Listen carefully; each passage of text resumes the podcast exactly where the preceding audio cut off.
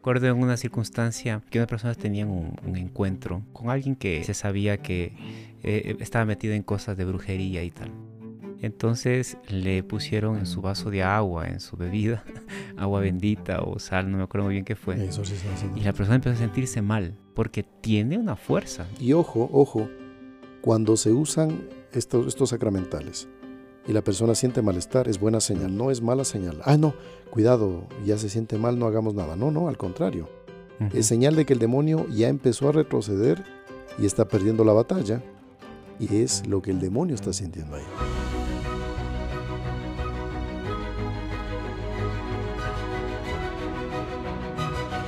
Queridos amigos, salve María, ¿cómo están?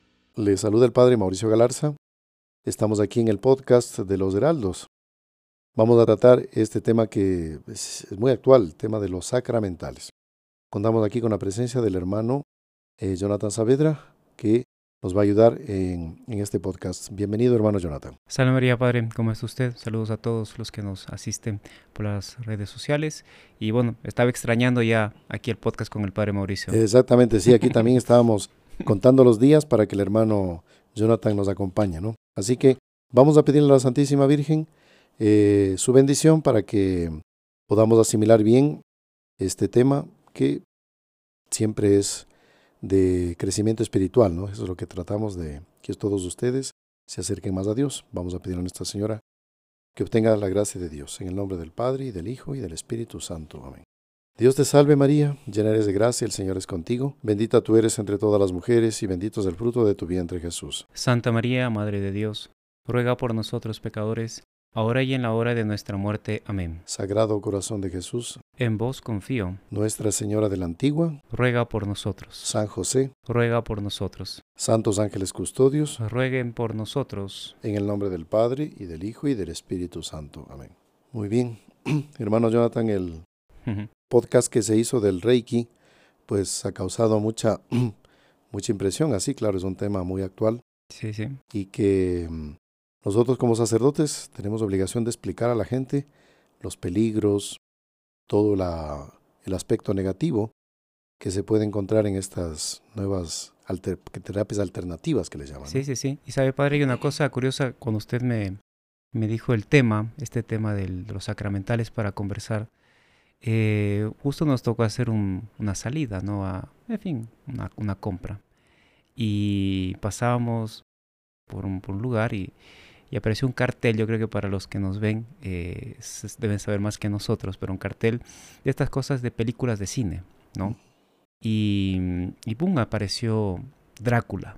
Drácula es una película que es una historia, pero que es... No, pues desde la época de la década del 40, Pero a cada rato Drácula 1, Drácula 2, Drácula 1000 y, después... Drácula contraataca. Exactamente, y, este era, tenía hasta un nombre así, hasta medio, medio fuerte, ¿no? Que era, era baño de sangre, cosas así. Drácula, pero eh, una cosa curiosa que, que, eso se ve inclusive dentro de la, de la propia vida social en la que, la social en la que vivimos. Las personas, mucha gente niega el poder de Dios o el poder del bien y del mal. Sin embargo, estas cosas eh, de misticismo, de mística, de estas cosas eh, que trascienden al ser humano, tienen una atracción impresionante, ¿no? Entonces, eh, y todo mundo hace fila para después ver Drácula y ver, no sé, el hombre lobo y todas estas, eh, que son poderes mágicos y que como que sí creen eso, pero muchas veces no se cree eh, el aspecto de Dios, ¿no? Entonces eso significa que hay, hay un profundo en el, en el corazón del ser humano. El ser humano está precisando de lo trascendente, de lo espiritual. Sí recuerdo, los famosos actores de, los primeros actores de Drácula en Hollywood, pero basados en una novela, en una tradición que aparece por Rumania, por los Balcanes, de la existencia de un hombre, exactamente en Transilvania, de, un ser que eh, se tomaba sangre humana, ¿no? Y aquí viene algo interesante también, lo que usted decía de los, como la gente precisa de algo, que para matar a Drácula había que matarle con... claro, con, con, un, con un signo, con es con una, con una daga. era un clavo, pero bendecido sí. y unos ramos de ajo, ¿no? Unas, claro, el, ajo, lo apretaba. Después había, no sé si era el hombre lobo, que las, las balas, balas eran de plata y, bendecidas. Exactamente. Y, detestaban la cruz. Así es. Eh, creo que Drácula es el que la cruz le, y la luz. La luz, la luz del sol, como que lo quemaba, una cosa así, ¿no? Y digamos, hablemos aquí, ya vamos a entrar en este tema de los sacramentales. Esto tiene algo de pie en la realidad, no es así nomás. algo de pie en la realidad tiene. Solo que ella ha sido, en Hollywood siempre lo muestran así deformado o, ¿no? Y bueno, este es justamente nuestro deber ahora, nuestra labor, de esclarecer a nuestros amigos católicos, todos, para que se prevengan. Entonces, este tema de los sacramentales, hay gente que confunde con los sacramentos, ¿no? Los mm. sacramentos no son, digamos, la palabra es parecida, pero son distintos. Los sacramentos son bendiciones que Dios instituyó el propio Jesucristo, Él directamente, ¿no? Claro. La iglesia los, los ordenó. ¿En qué sentido? De que los, los normó, ¿no? Les dio una norma. Entonces, el bautismo, bautismo de en el río Jordán, San Juan Bautista, las bodas de Canaá, nuestro Señor, eh, con su presencia, elevó esta unión que viene desde el inicio de la creación del hombre en un grado sagrado, sacramento, ¿no? Viene matrimonio. sagrado, matrimonio y así, todos los siete sacramentos. Entonces, los sacramentales tienen algo, digamos, eh, alguna semejanza con los sacramentos. Solo que en los primeros, los sacramentos, cuando uno recibe un sacramento, por ejemplo la confesión, es el Espíritu Santo que actúa directamente y produce la gracia. O sea, la gracia viene automáticamente. En cambio, los sacramentales son bendiciones que están condicionadas a la fe de las personas. ¿no? Así, o sea, el, sacramento instituido por nuestro Señor Jesucristo y, son, y, son eficaces y producen una gracia específica. ¿no? En el caso del sacramental, es una bendición, es una... Eh, pero es instituido por la iglesia. Así es. Esa es la diferencia. ¿Y de dónde la iglesia tiene ese poder? El propio Jesucristo le dice a Pedro, tú eres piedra, sobre esta piedra edificaré. No dijo en plural mis iglesias. Ahí tenemos en el Evangelio, que es mi iglesia. Está hablando en singular. Entonces, por esa razón es que no nos confundamos, que algunos piensan que todas las religiones tienen la verdad. No es así. Hay una sola verdad. Jesucristo dijo, yo soy el camino, la verdad y la vida. Y él cuando dijo mi iglesia, él en ese momento transmite a esta institución este aspecto de la verdad. Claro. Para aquí está la, en el catecismo de la, de la Iglesia Católica, está la definición de sacramentales. No sé si quiere que le lea claro, una muy partecita. Está en el 1667, ¿no? En la parte de los sacramentales. Dice, eh, la Santa Madre Iglesia instituyó además los sacramentales. Estos son signos sagrados con los que imitando de alguna manera los sacramentos, se expresan efectos, sobre todo espirituales, obtenidos por la intercesión de la Iglesia. Por, ello, por ellos los hombres se disponen a recibir el efecto principal de los sacramentos y se santifican las diversas circunstancias de la vida. Así es. Esta definición que es un poco así más técnica, pero que está muy bien, está en el catecismo, así sintetizando es el poder que la Iglesia da a sus miembros, consagrados o laicos, para poder santificar lugares, personas, inclusive objetos. O sea, todo. Por ejemplo, eh, cuando el sacerdote bendice, hay un, en el ritual de las bendiciones de la iglesia, eh, bendice a una madre que está esperando un hijo. Hay una bendición para antes del parto. ¿No? Y esa bendición, ese es un sacramental. Entonces, eh, ya la madre quiere que el hijo nazca bien, que sea lo mejor posible. Claro, porque padre, porque es curioso, el, acabamos, digamos, así resumiendo, el sacramental acaba siendo una bendición de, de, la iglesia hacia un objeto, hacia una persona, hacia una circunstancia. Y si uno va a ver a lo largo de la historia, porque hay, una cosa interesante, eh, hay un, hay un autor que estaba leyendo que él decía que el ser humano, desde la creación, digamos, eh, siempre usó como que de sacramentales o de símbolos o de signos para obtener una bendición de Dios o de lo divino, en el caso que sean paganos, para rechazar, para protegerse de las cosas de un mal, ¿no? Y para obtener algún beneficio, una, salud, un dinero, cosas así. O sea, siempre ha habido en los pueblos, y, esto inclusive hasta los que no creen en no creían en el verdadero Dios, esto es la presencia de esto, ¿no? Y si uno va a ver, ya desde el Antiguo Testamento, desde la creación, Dios inicia la obra de, su creación con Adán y Eva, dándoles una bendición. Claro, y también a lo largo del Antiguo Testamento, Dios en ocasiones les da a los profetas, patriarcas, esa, ese poder de bendecir, como el caso de Jacob. Bendijo a sus hijos, ¿no? a Isaac y a Saúl. Y esa bendición, esa es un sacramental. ¿no? Después tenemos imágenes muy claras. Por ejemplo, Sansón. Sansón. Que él fue uno de los jueces del Antiguo Testamento que el poder de él residía en el cabello largo. En el pelo. En el cabello. A ver, ¿cómo es eso? sí, Dios quiso. A Dios le pareció bien que sea un cabello largo y a tal punto de que la, fin, Sansón fue engañado por sus sentimientos al entregarse, entregar su corazón a Dalila, que fue pagada por los filisteos, no sobornada. Le saca el secreto y él dijo, sí, si me cortan los cabellos se acaba mi fuerza. Entonces, esos cabellos se podría concluir también que era, fue un sacramental de la época para él. Y hay una cosa interesante, padre, del sacramental, es que no es el cabello por el cabello. Claro. Sino es que Dios da este. Hay una bendición que, de protección siempre y cuando hay una fidelidad. O sea, eh, porque estaba leyendo también que los sacramentales, lo más importante, claro, es tenerlos, pero sobre todo es que tener la vida de la gracia. Sí. ¿No? Porque para que, para que haga ese efecto. O sea, Sansón no es porque tenía el, porque el cabello como tal era, sino era una bendición con la condición de una fidelidad. O sea, el pecado de Sansón, claro, se dejó cortar el cabello, pero fue haber sido infiel a Dios. Claro.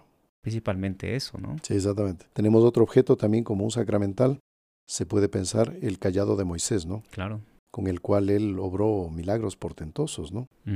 El arpa de David. Que dice la escritura, aplacaba a Saúl, que era su rey, que estaba endemoniado, ¿no? Le aplacaba. Tenía mucha ira y la ira se le aplacaba con el arpa. Digamos que el arpa ejercía eh, el papel de una oración de liberación o un pequeño exorcismo. Y ahí Saúl se, se, se calmaba, ¿no? Y hablemos de esto, también uno de los sacramentales, lo vamos a ver más adelante, es el exorcismo. ¿no? Claro, exactamente. No, a lo largo del Antiguo Testamento usted va a ver muchísimo. Por ejemplo, la, el manto de, de San Elías, con el que le da, el que le, que le da San Eliseo, ¿no? Eh, no, o sea, hay muchísimos, muchísimas bendiciones, muchos signos eh, que Dios va permitiendo. El propio arca de la alianza. Claro. Digamos, Así, a grosso modo, digámosle que el arca de Noé también era un sacramental a su, a su modo, ¿no? Un objeto de salvación. Un objeto de salvación gigante que recibió una bendición. El que estaba dentro del arca, salvado. El que no, no se salvó. Sí. Y hay una cosa curiosa, padre, que claro, es tal vez no es un, es un tema así muy, muy fuerte, pero eh, en el Antiguo Testamento se escucha más que esto. También nuestro Señor Jesucristo usa esta palabra, la palabra maldición. Eh porque en el Antiguo Testamento no va a haber mucho más tal vez de ese uso, la bendición y la maldición. Así es. Sin, tal vez porque es más extenso, pero en el Nuevo Testamento también nuestro Señor dice, venid benditos o apartados malditos. O sea, hay también algo de eso, ¿no? Sí. Y fíjese esto de que mm, em, Dios bendijo a Adán y Eva. A pesar de su miseria, los bendijo. Claro. Sí. Para Adán y Eva el pecado fue una maldición. Ahí cayó una maldición sobre ellos. Y esto tenemos que aclarar entre los católicos. Eh, si bien es cierto la escritura nos habla de que debemos más bendecir que maldecir, o en ciertas, circunstancias no maldecir, pero la iglesia y los santos han utilizado mucho las maldiciones. Vamos a explicar qué es una bendición. Bendición, bene, la palabra de latín viene bene, es bien. Y dichere, decir, decir bien. Entonces, eh, que te vaya bien, que tengas eh, mucha prosperidad, que todo sea eh, lo más bendecido y lo, más, lo mejor para ti, que no tengas ningún accidente, que te cures, que seas siempre bueno. Bueno, los deseos que yo le digo a otra persona, buenos, es una bendición.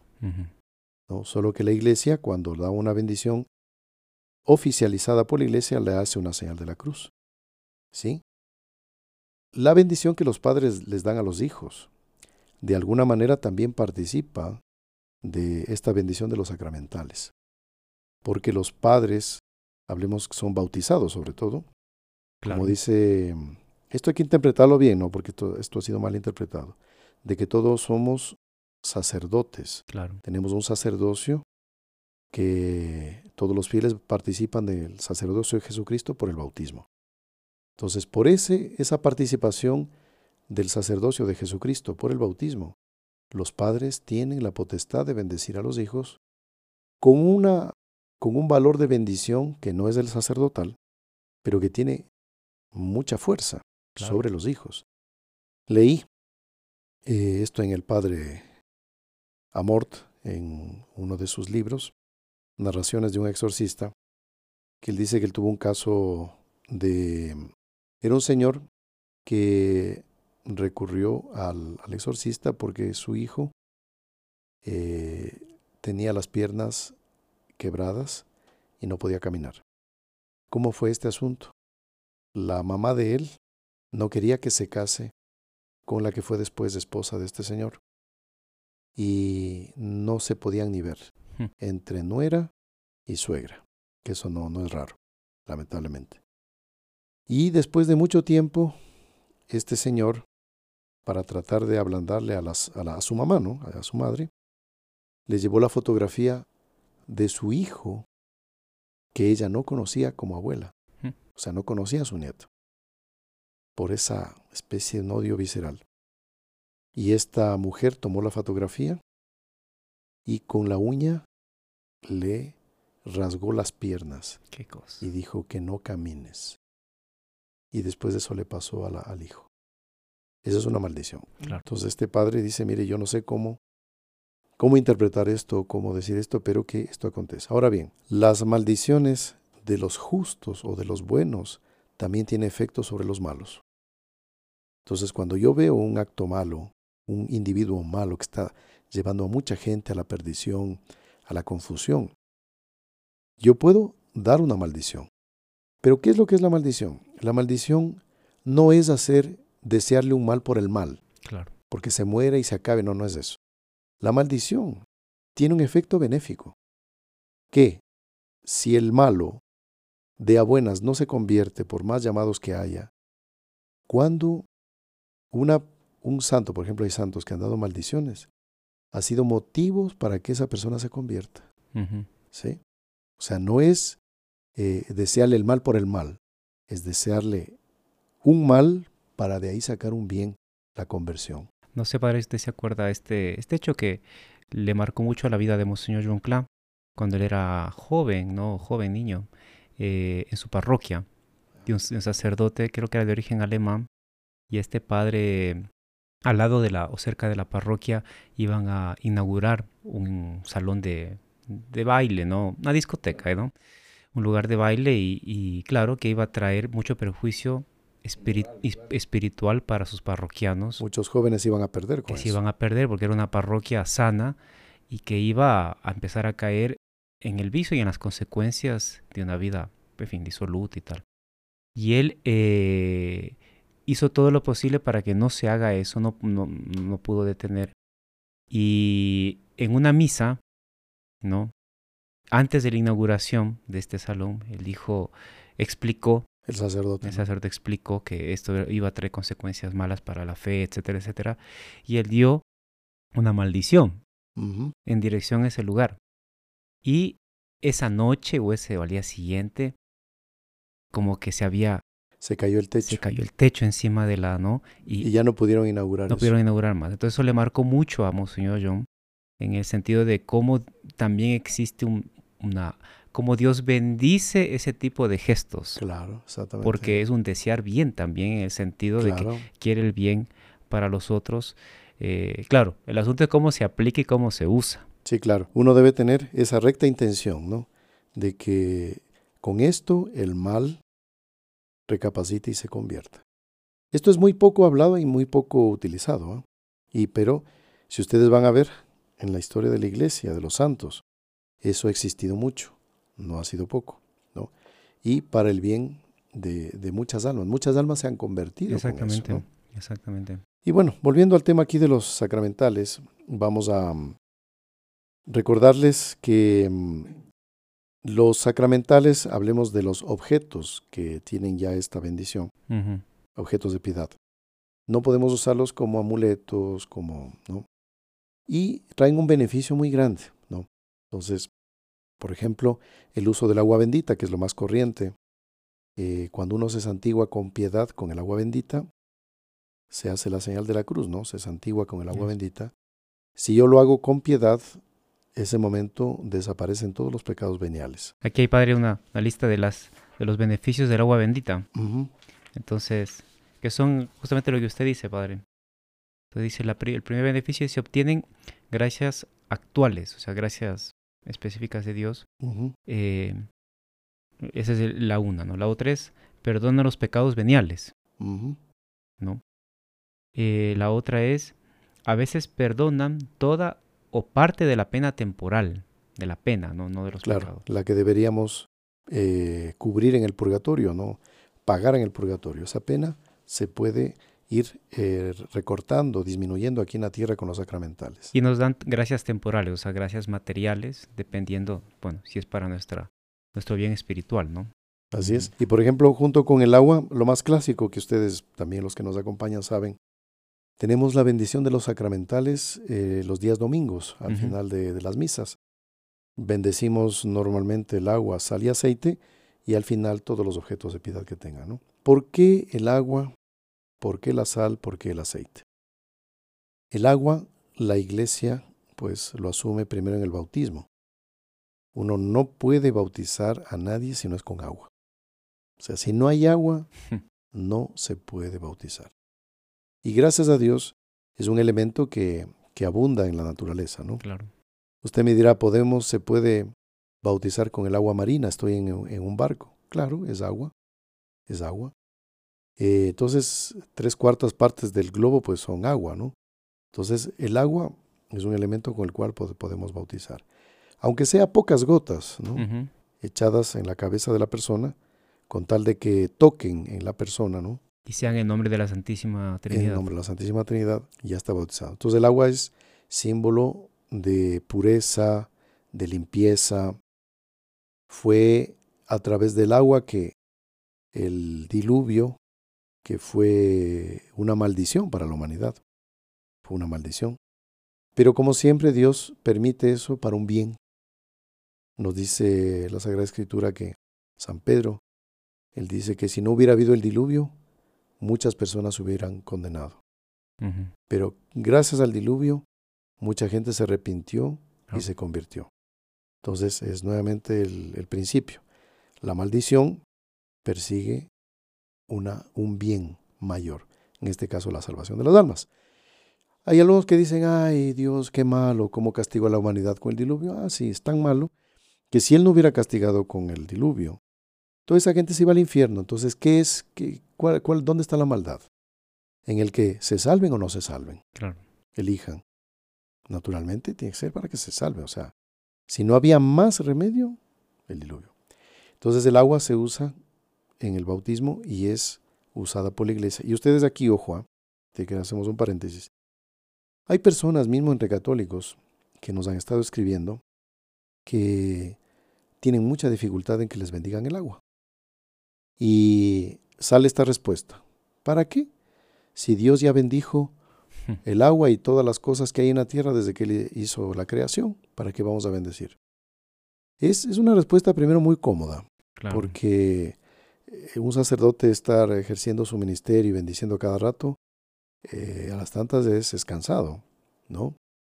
Pero aquí la iglesia, con el poder de las llaves que dio nuestro Jesucristo, le dijo, Pedro, tú eres piedra, sobre esta piedra fijaré mi iglesia, y yo te daré las llaves de mi reino, para que ates y desates lo del cielo y lo de la tierra.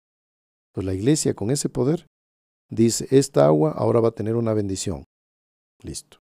Claro. Esta planta ahora puede tener una bendición. Listo. O sea, si la iglesia dijo, es, el, es Dios con el poder que tiene la iglesia de las llaves que se ejerce esa bendición. Claro, porque por ejemplo una persona, este ejemplo que usted decía del, padre de familia que, que, bendice a sus hijos, o, madre, que bendice a sus hijos, eh, es en función de Dios, pide la fuerza de Dios en unión con la iglesia y hay una bendición también porque tiene un papel directo sobre, sobre, esa, sobre esa criatura de Dios, ¿no? Eh, pero no significa que cualquier persona, por ejemplo, puede bendecir, no sé, yo tengo una medalla de San Benito, tengo sal, tengo agua. Si yo no soy sacerdote, no, porque debe haber una, un poder especial que otorga la iglesia a ese objeto, o sea, a esa bendición sobre ese objeto, perdón, ¿no? Entonces, eh, y para que ese objeto, con la fe de la persona, la recta intención y, en la vida de la gracia, tenga el efecto que se, se necesita una bendición específica. Sí, sí, la iglesia es la que tiene ese poder. Y otro de los elementos, junto con el agua, ya vieron por qué es que la iglesia usa el agua, ¿no? Es el símbolo del bautismo, es el baño de regeneración. Cuando vino el diluvio, pues limpió del pecado a la humanidad la humanidad renació después del diluvio, ¿no? Y tenemos el, la sal. ¿Por qué se usa la sal? Porque la sal, ya de tiempos inmemoriales, ha sido un elemento que el hombre lo ha usado para preservar de la corrupción. Entonces la sal es símbolo, junto con el agua también, de pureza y de incorrupción. Y esa incorrupción se remonta a la incorrupción de Jesucristo en el sepulcro. Mm. que Él en el sepulcro estaba con su cuerpo santísimo y divino intacto. Jamás Él sufrió esa corrupción de la muerte. Entonces la sal preserva y es símbolo también de Jesucristo de esa manera. Y el aceite, porque también de tiempos inmemoriales el aceite ha sido usado junto con el vino. ¿ah? Aquí hablemos, mm, nos volcamos al aceite, de un elemento curativo. Ustedes saben sobre todo el aceite de oliva, que era el que más se usaba, era, es un aceite que no hace daño a nadie. Es un, un, elemento y además de, sabroso, tiene un sabor muy bueno. Hay aceites de olivas españoles, portugueses, italianos de otros lugares que tienen un muy buen sabor, le hacen más sabrosa la comida. Pero el aceite cuando se echaba en las heridas, y yo creo que hasta ahora debe ser así, ejerce un poder curativo. Claro. Entonces, el aceite fue usado por nuestro Señor, por los discípulos, para ungir personas, etc. Entonces ese aceite, cuando el sacerdote le da su bendición, también ejerce ese poder curativo, pero para el alma. Cura el cuerpo cuando es usado apropiadamente y cura dolencias del alma. En este caso hablemos de los elementos exorcizados, es para exorcizar al demonio. Claro. Ahora, mucha gente preguntará, bueno, y, porque hay personas que, que asisten a la misa en vivo del día domingo y ven y tienen su, su sal, su la funda de la sal de la comida, tienen, tienen a veces un, frasco con agua, tienen un poco de aceite. ¿Cómo usar? ¿Cómo, cómo usar en la casa? Es muy interesante, qué buena, buena pregunta, hermano Jonathan, porque esto la gente también nos, a veces no sabe. Normalmente, ¿qué es lo que hace eh, que has hecho durante siglos los, los sacerdotes y fieles que usan estos sacramentales. El agua bendita, pues, regar por todo lado. Nosotros tenemos, por ejemplo, en muchos ambientes de la casa, unas pilas de agua bendita. Claro. También está esto que a veces hay gente que no puede dormir. Eso. Entonces, también nosotros, heraldos, tenemos esa, esa, esa costumbre, ¿no? De antes de descansar, oración de la noche. Y regar agua bendita en la agua cama. bendita en la cama, bueno, en, la habitación, pero todo en la cama para... Eso todos los días. Todos los días. Bendecir en los lugares donde hay mucha discusión, mucha incomprensión, colocar el agua. La sal eh, se puede usar, se usa, como la sal rinde mucho, ¿no? Un poco de sal, pues rinde bastante, ¿no? Eh, con unos poquititos de granos de sal normalmente se colocan en las esquinas de los ambientes, Ujú. dormitorio, salas, cocina. Es como que la protección exorcística blinda ese Como que lugar, blinda, protege. como que lo blinda. Lo mismo podemos hacer, eh, ustedes, muchos de ustedes ya habrán visto eso, pero hablen, abren el local de negocio y encuentran adelante un, un pollo descabezado, una rata descabezada, sangre con cabellos, con tabacos, con colillas de cigarrillos apagados y otros objetos siniestros y después del negocio empieza a caer. ¿No? También del otro lado, y aquí ya vamos introduciéndonos al tema de los Claro, antisacramentales. claro. Eh, la gente del otro lado, diabólica, usan estas cosas para dañar a las personas. Entonces, cuando yo encuentro eso, enseguida echo agua bendita y esa sal exorcizada. Claro. La sal, cuando a usted le cae una herida, quema, Claro, ¿no? Entonces también tiene ese aspecto como de, de quemar, de como que de apartar. de Inclusive, eh, yo he escuchado, em, he leído en varios, eh, y he presenciado también en varias oraciones de liberación, que a personas que padecen estos, estos sufrimientos, les ponen un poquito de sal y les quema. Y O sea, les quema. El demonio está haciendo... el demonio, claro, sufre y, y comunica esa, esa sensación a la persona.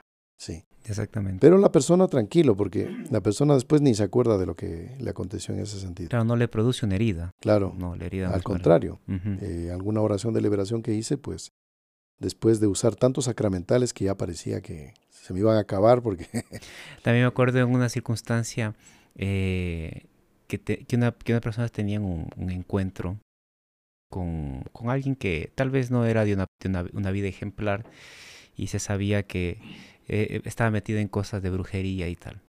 Entonces le pusieron en su, en su vaso de agua, en su bebida, agua bendita o sal, no me acuerdo muy bien qué fue. Y la persona empezó a sentirse mal. O sea, empezó a, a como que a... Como que no, no se empezó sentir a sentir un, bien. un malestar. Bajó la... Como que no tuvo ese ímpetu que iba a tener. Porque tiene una fuerza. Tiene una fuerza, claro. Y esa fuerza viene de Dios, de la Santa Iglesia. Y, y ojo, ojo, cuando se usan estos, estos sacramentales y la persona siente malestar, es buena señal. Eso es buena señal, no es mala señal. Ah, no, cuidado, ya se siente mal, no hagamos nada. No, no, al contrario. Es señal de que el demonio ya empezó a retroceder y está perdiendo la batalla y trata de, de- agarrarse de la persona o del lugar del objeto y no quiere salir. Pero ya la persona, ella empieza a aliviarse. Solo que esa manifestación exterior de incomodidad o de dolor es lo que el demonio está sintiendo ahí. Exactamente. Y aquí vale la pena, les voy a comentar un hecho increíble, impresionante, me comentó una persona hace un tiempo atrás. Esto es un misterio, mire, yo no conozco muchos detalles porque de repente en esto entra aspectos que este señor no me contó, ahí podemos armar la, el, el- este cuadro de otra manera. Él eh, era joven, recién estaba queriendo salir del colegio, tenía ni 18 años, todavía no cumplía, y inexplicablemente, inexplicablemente se casó con una mujer 10, 15 años mayor que él. Pero nadie se explicaba por qué.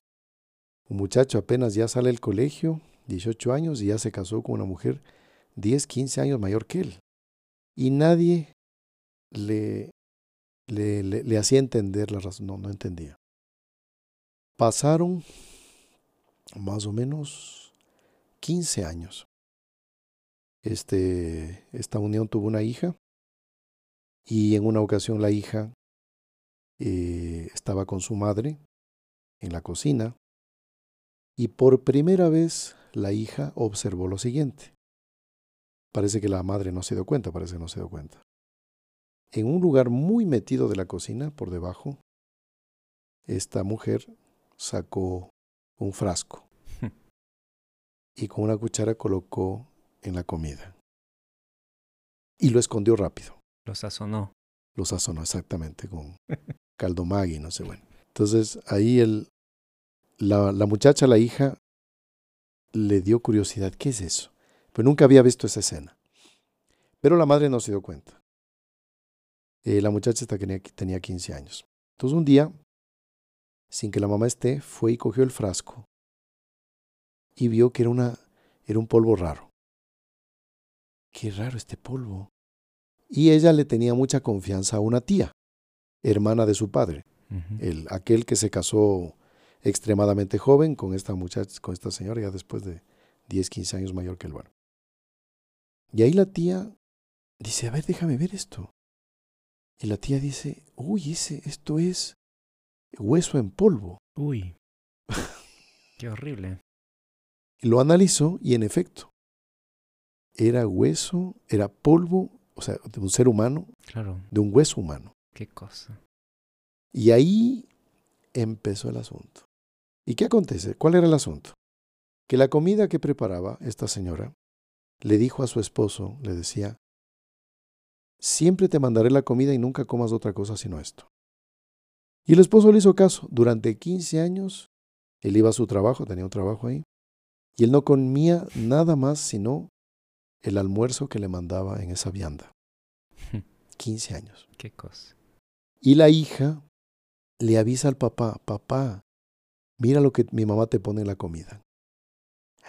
Se acabó. Y por primera vez, por primera vez, el Señor recibió la vianda, no comió y dejó de comer y como que, como que ahí despertó y se dio cuenta con quién se casó.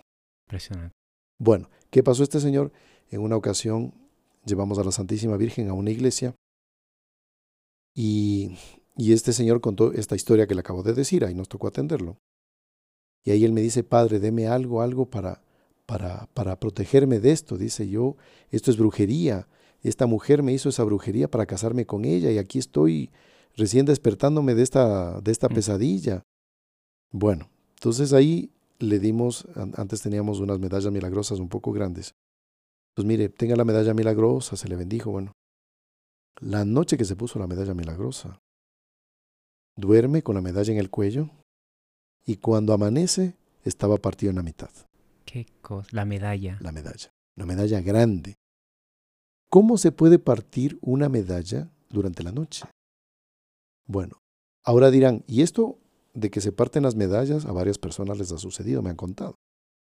Es una buena señal, ¿por qué? Porque esa medalla hace como para rayo. Claro, un escudo. De aquella fuerza diabólica. Entonces, en vez de irse contra la persona, se va contra el sacramental. Exactamente. Pero bueno, ¿qué hago? Me compro otro. Otra medalla, otro rosario, otro escapulario y listo. Sí, y sabe, pero una cosa interesante es que eh, en el mundo, digamos, de la gente no creyente, eh, ellos creen mucho en, el, en los amuletos, en los amuletos, en los talismanes. El atrapasueño, las pirámides, los cristales. Y estoy seguro que en los comentarios de este podcast no va a faltar el que diga idólatras, eh, como que ustedes están en contra. Es porque va a ser así, como que ustedes están en contra de los, de los amuletos, de no sé qué, pero si ustedes mismos están vestidos con esa. Porque esos comentarios así de, de gente que odia, bueno. Ajá.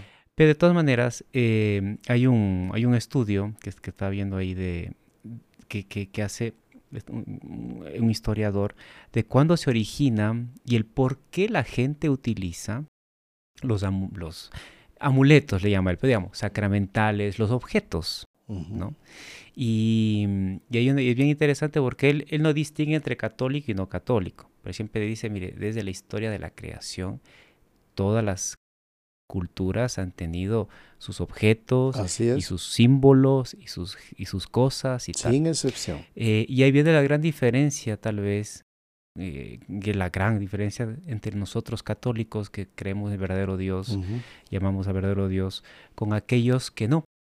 Es que en el caso del sacramental, porque esta persona decía, ¿qué es lo que una persona busca con estos objetos? Entonces buscan protección, buscan vida fácil, dinero, salud, ¿no? Decía, buscan eh, amor, en fin, todas estas cosas, buscan. ¿Por qué? Porque la Iglesia Católica le da también protección, le ofrece todo eso, pero hay una condición, que es la vida de la gracia, que es el esfuerzo, es la lucha. Y eso no se quiere. Y ellos no quieren. Exacto.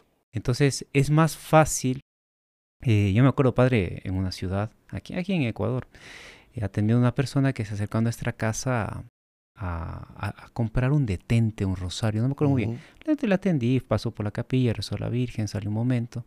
Ay, que yo soy tan devoto del, devota, era una señora, devota de, de, de, de, la Virgen y del rosario. Quiero que me dé un detente, una medalla milagrosa, San Benito, no sé qué. Ah, bueno, claro, con gusto. Entonces, estira la mano, 20 pulseras.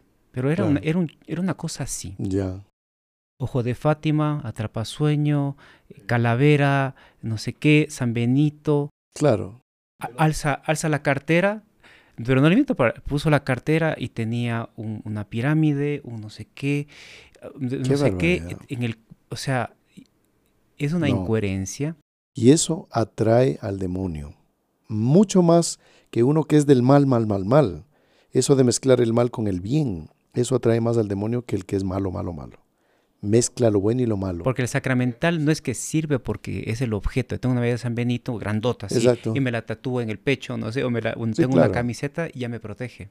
No es así. Y vea, esto de los anti antisacramentales, que esto queríamos comentarles. Tenga mucho cuidado. Les voy a comentar un hecho. Espero que mientras estemos hablándoles en este momento no estén comiendo. Porque, y si están comiendo, pues mejor hagan una pausa lo escuchan después. Eh, en Sorocaba, en Brasil, eh, hace poco tiempo, no, no es mucho tiempo, eh, había una persona, una familia, un local, que hacían los, los bocaditos más ricos de todo Sorocaba. Entonces eran unas empanaditas de carne, pero de primerísima, y que eran récord mundial, ¿no? Era así, pero súper pedidas y súper solicitadas. Ya. Cuando descubrieron que la carnecita de las empanaditas era de carne humana. Ah. Resulta que esta familia hacía brujería. Y usaban de eso porque el demonio les pidió eso porque ahí iban a tener más dinero. Es lo que usted dice. Vida fácil. Vida fácil, tranquilita, se las empanaditas con carne humana y la gente practicó canibalismo sin darse cuenta. Qué cosa. Entonces, bueno, no es raro, esto me contó una señora también, aquí en el centro de Quito, fue a un local y fue a pedir un almuerzo, una comida. Cuando ella salía del, local, ya después de haber comido, detrás de una mampara había la figura de una bruja con escoba. Era un lugar donde las personas practicaban superstición hmm, con una bruja. Entonces, eh, no, para que me dé dinero, entonces vamos, el gato que atrae la, clientela, vamos a ponerle carne humana para que la gente coma y ahí sí me, va a ir bien. Eh, los antisacramentales. Y hay una cosa curiosa, padre, que mm, el ser humano, somos seres humanos, ¿no? Y el ser humano tenemos de carne y hueso. Y pasamos por dificultades, por problemas. O sea, eso nadie, nadie se escapa. Y a veces son duros, son, son sufrimientos fuertes, duros de salud, o el fallecimiento de alguien, o una gran crisis. Y normalmente, como el, el, demonio siempre está al acecho, ¿no? Está siempre, siempre rondando, como dice San Pedro. Cuando se nos ofrecen este tipo de ah, sacramentales, de antisacramentales, de amuletos, cuando pasamos por problemas. Claro. Entonces yo me acuerdo de una señora que y justamente la, la, etimología de amuleto es amuletum, significa, eh, es un objeto que protege de un problema, significa amuleto. Y me acuerdo de una señora que se acercó llorando, estábamos en una parroquia con la Virgen, y al final de la misa, pues la gente se acerca a venerar a, a la imagen de Nuestra Señora, a pedir y tal. Y esta persona decía, mire, padre, decía, no, hermano, mire, tengo aquí esta pulsera. Ya una pulsera. Y, toda, le he visto mucha gente usar. Una pulsera eh, que me dio un brujo. ¿No? Qué llama, la compré. Que es para protegerme contra la Yo tengo cáncer. Tengo cáncer. Y delante de este sufrimiento, yo la uso y creo que sí siento un cierto alivio. Pero yo sé que está mal. Pero al mismo tiempo quiero, quiero ser aliviada. Entonces le explicamos que no y tal, que mire, use esto, una medalla, tal, refugies en Dios. Y ella al final dijo, no tengo fuerzas. Prefiero quedarme con esto. Qué barbaridad. Bueno, y fíjense, esto al igual que el yoga con las asanas, el reiki con toda esta imposición de manos, estos amuletos, eh, producen un alivio. El demonio es así. Claro. Él tiene fuerza para ello. Pero, ¿cuál es el asunto? El demonio es vivo porque me va bien un tiempito. Empeoro en salud, en cuestión de dinero o afectos, porque son los tres puntos que el demonio con los antitalismanes o la brujería ataca. La salud, los afectos, las relaciones familiares y amistosas y el dinero. Son los tres puntos que si el hombre los tiene en orden, le da un bienestar en esta tierra, es feliz. Tengo buen trabajo, no me quejo económicamente, óptimo. Me voy bien con mis me llevo bien con mis amigos, familiares, óptimo. Y la salud, me va bien, oiga, qué bien. Entonces el demonio, como él sabe que estos tres puntos son importantes para la estabilidad del hombre en esta tierra, o le quita uno o dos o todos. Entonces cuando se le devuelve el bienestar de uno de estos tres puntos, tráiganme, a ver, denme, denme, ¿dónde está? ¿Dónde encuentro? Entonces el demonio les da un tiempito, este bienestar de cualquiera de estos tres puntos. Cuando caigo, me empeora, ah, tengo que volver al chamán, voy a usar más amuletos, voy a traer más. Aquí nos contó un sacerdote hermano nuestro, el padre Jorge. Decía que él fue a bendecir una casa que ya no daban más. Una casa de una familia un poco acomodada. Tenía sus, sus viajes, sus cosas, pero endeudado hasta los huesos, todos enfermos, todos peleándose, mm. todos. Y ahí viene el asunto de la tentación del suicidio, que es lo que, lo que el demonio coloca a estas personas Desesperación. por la superstición. Él quiere quitarnos toda la fe y quitarnos toda la fe significa dejar de tener ganas de vivir y suicidarme, porque ahí está la solución, pero ahí, es lo, ahí empezó el problema. Claro. Que muy probablemente la persona cuando comete eso difícilmente se salva. No es que es imposible, pero es difícil. Bueno. Entonces, este, esta familia le pidió al padre Jorge pues que, que vaya a bendecir la casa y él les advirtió, mire, si es que encuentro aquí en la casa algún amuleto y que, de este tipo de cosas, hay que sacar. Y dice que sacaban fundas de basura, de esas gigantes. Pero tres, cuatro, cinco fundas de amuletos que tenían en la casa. Cuando les dijo, mire, la solución es la oración del Santo Rosario diario, encomendar misas por las intenciones de ustedes, frecuentar los sacramentos, confesarse, comulgar, lo empezaron a hacer y ahí se empezaron a solucionar las cosas. Claro. Se arrepintieron de lo que hicieron. Y aquí hablemos, fíjense, solo para ilustrarles a ustedes. El amuleto es un objeto de protección. Pero existen lo que se llaman los talismanes. Talismanes. El talismán es para hacer daño al otro. Digamos así, es de ataque. Exactamente. ¿no? Entonces el amuleto es de protección y el talismán es para atacar a la persona.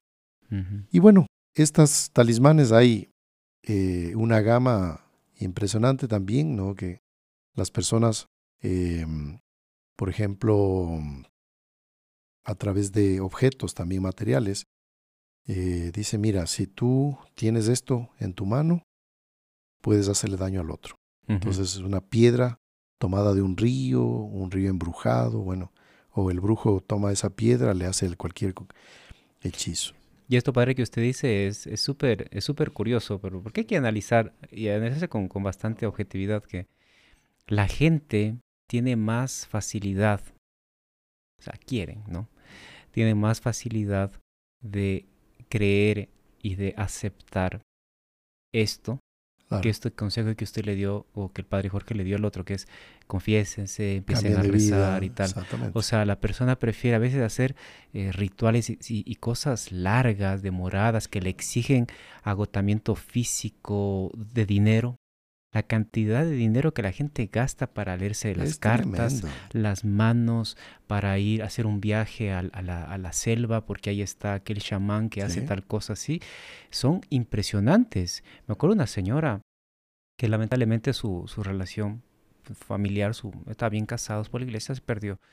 Y el esposo lamentablemente se, se separó y bueno, le fue infiel.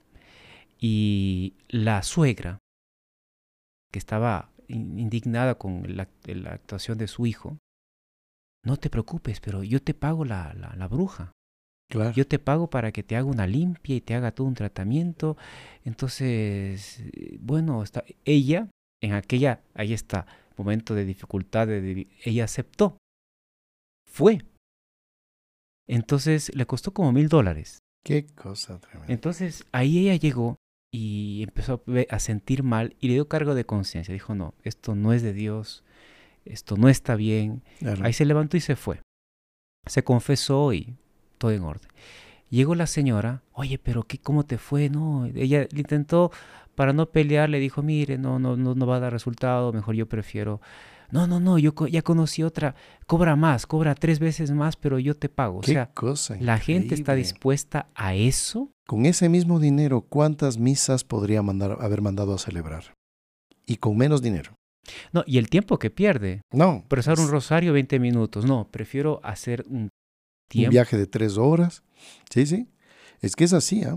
Y, y, esto de los, estos anti, antisacramentales, digámosles así, son vistos ahora en centros comerciales, en, en, medio de los juguetes, de un, en medio del juguete aparece el cartoncito este el, para jugar la Ouija, no. ¿no? Para que te diga la suerte. En la joyería, las, la, dentro de la sección joyas, que venden un catálogo para señoras, Ajá. están las joyas talismán, del ojo de Fátima, la no sé cuánto, claro. la no sé qué, la no sé qué. El colmillo y, y bonito, tigre. ¿no? Es bonito, está bien hecho de oro claro. o de lo que sea, claro. es elegante.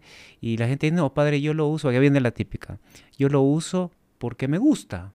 Uh -huh. Si no me interesa el efecto talismánico que tenga. Uh -huh. Quien no está amigo, quien, quien, no está conmigo está contra mí. Quien no recoge conmigo desparrama. Y hablemos también de este aspecto de las, las personas cómo buscan estas cosas. Eh, están las mandalas. Las mandalas. Mandalas también que son budistas.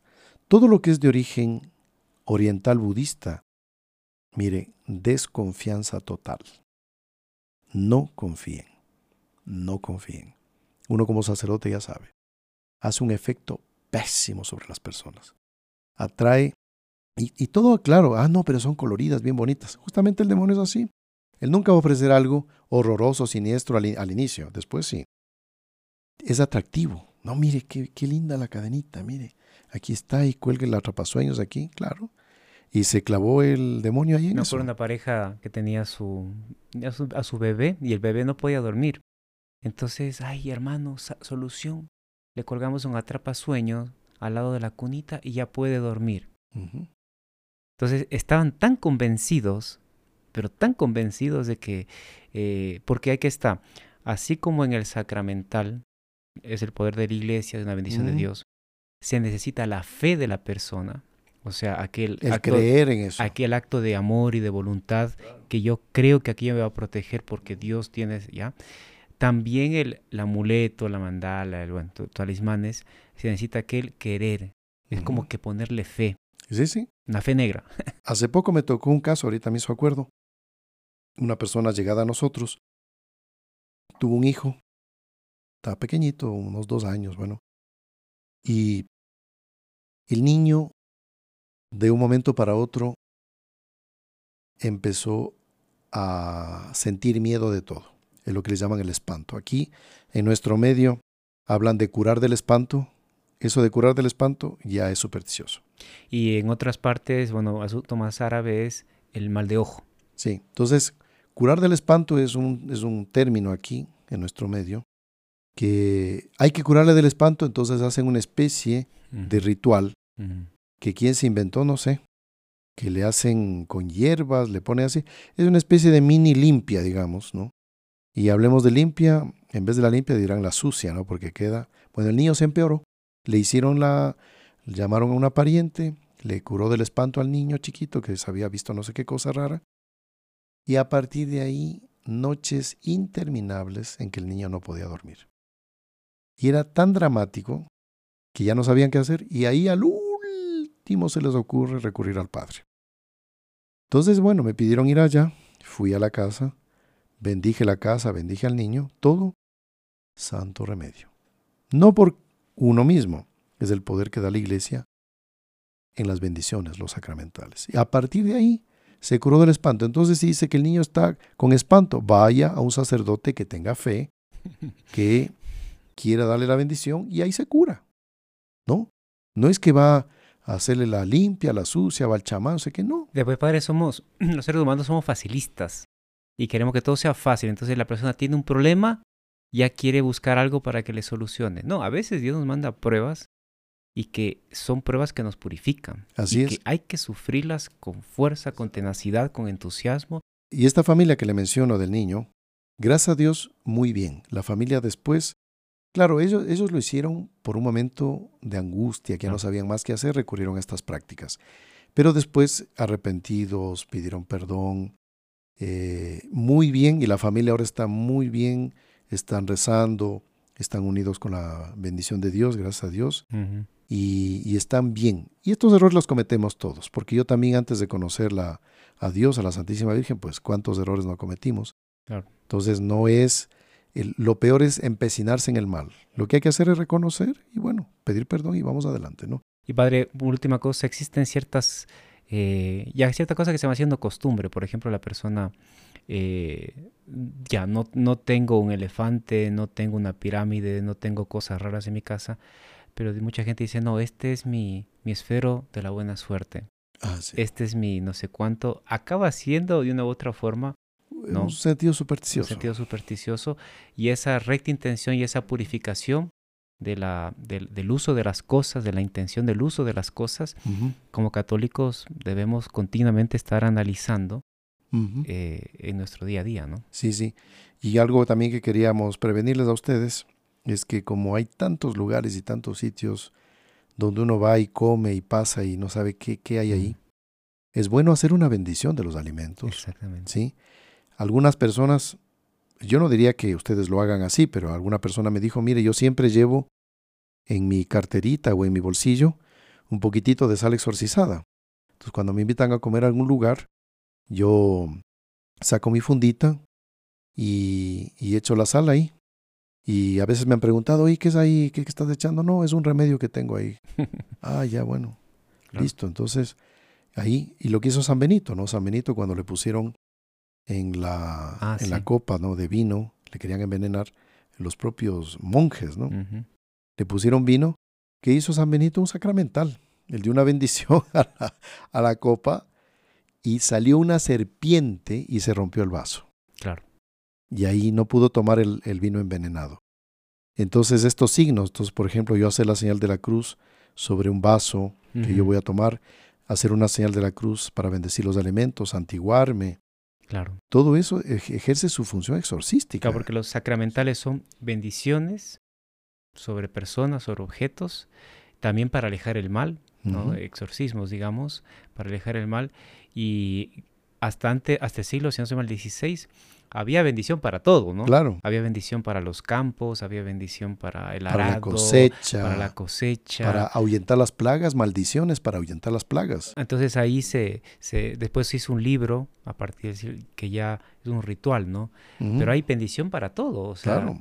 se debe usar esas bendiciones, ¿no? Debemos recurrir a ello, sí.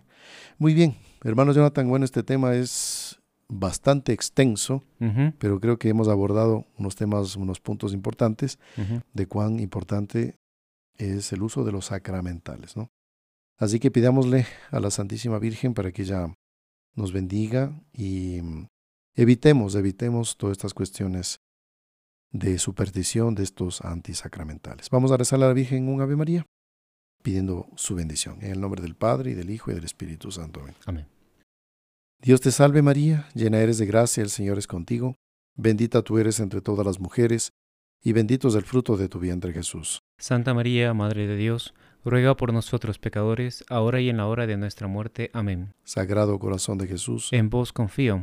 Nuestra Señora de Fátima, ruega por nosotros. San José, ruega por nosotros. Santos ángeles custodios, rueguen por nosotros. En el nombre del Padre, y del Hijo, y del Espíritu Santo. Amén. Muy bien, queridos amigos, ha sido un, un, gran gusto haber estado con ustedes. Esperemos verlos en nuestro próximo podcast y agradecemos aquí la presencia del hermano Jonathan. Muchas gracias, Padre, por la invitación. Le recordamos a todos que eh, pueden también asistir a estos podcasts por las plataformas digitales de audio, ¿no? Spotify y también Apple Podcast. Y no se olviden de suscribirse a nuestro canal, de compartir estos videos para que otras personas se beneficien y suscribirse a nuestro canal. Vamos a terminar con un sacramental. Vamos a darles la bendición. El Señor esté con ustedes. Y con tu espíritu. La bendición de Dios Todopoderoso, Padre, Hijo y Espíritu Santo descienda sobre ustedes y permanezca para siempre. Amén. Salve María. Salve María.